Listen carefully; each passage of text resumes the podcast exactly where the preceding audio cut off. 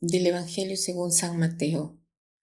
En aquel tiempo, las mujeres se marcharon a toda prisa del sepulcro. Llenas de miedo y de alegría, corrieron a anunciarlo a los discípulos. De pronto Jesús salió al encuentro y les dijo, Alegraos. Ellas se acercaron, le abrazaron los pies y se postraron ante él. Jesús les dijo, No temáis Id a comunicar a mis hermanos que vayan a Galilea, allí me verán. Mientras las mujeres iban de camino, algunos de los guardias fueron a la ciudad y comunicaron a los sumos sacerdotes todo lo ocurrido. Ellos, reunidos con los ancianos, llegaron a un acuerdo y dieron a los soldados una fuerte suma de dinero encargándoles. Decid que sus discípulos fueron de noche y robaron el cuerpo mientras vosotros dormíais. Y si esto llega a oídos del gobernador, nosotros nos lo convenceremos y os sacaremos de apuros.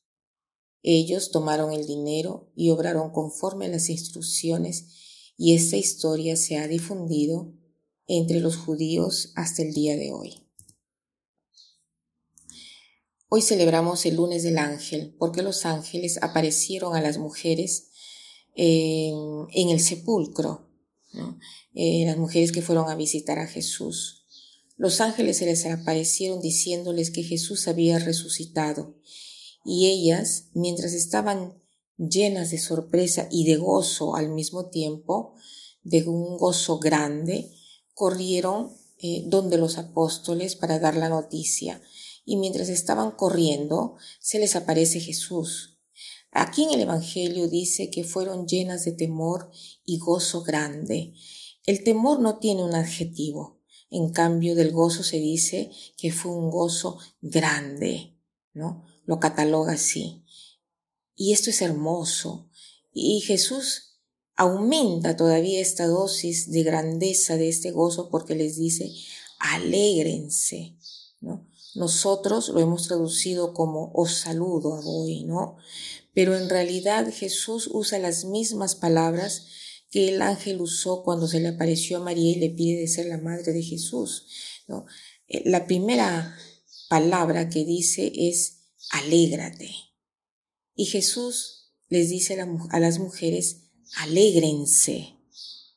Pero ¿cómo Jesús hacemos nosotros para alegrarnos con todos estos males que rodean al hombre, con esta guerra que nos acosa, con todos los placeres habidos y por haber grandes y pequeños que nos persiguen durante el día.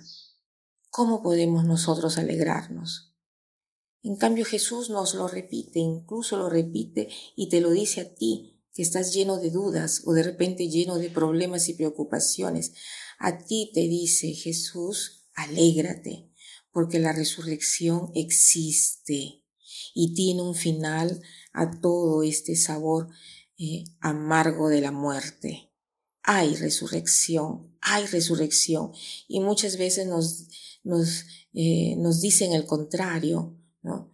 Eh, así como sucedió cuando resucitó Jesús, porque ¿qué cosa hacen los guardias? Ellos van inmediatamente a contar a los jefes, a los ancianos, a los sumos sacerdotes, a los escribas, todo lo que estas mujeres estaban por decir a los apóstoles, ¿no? Y entonces quieren desanimarlos, quieren quitar la fe en Jesús, ¿no? Los jefes tratan de comprarse a los guardias dándoles una suma de dinero y se ponen de acuerdo para decir que durante la noche, mientras dormían, el cuerpo de Jesús fue robado. Y esto se difundió en Jerusalén por todos estos guardias que no querían creer. Incluso los jefes de la religión hebrea no querían creer en la resurrección de los muertos y así es, ¿no? Así ha sucedido. Y, esto nos puede eh, suceder también a nosotros, que tantas veces estamos atrapados en las dudas, pero Jesús verdaderamente ha resucitado y nos dice de alegrarnos porque verdaderamente la muerte ha sido vencida.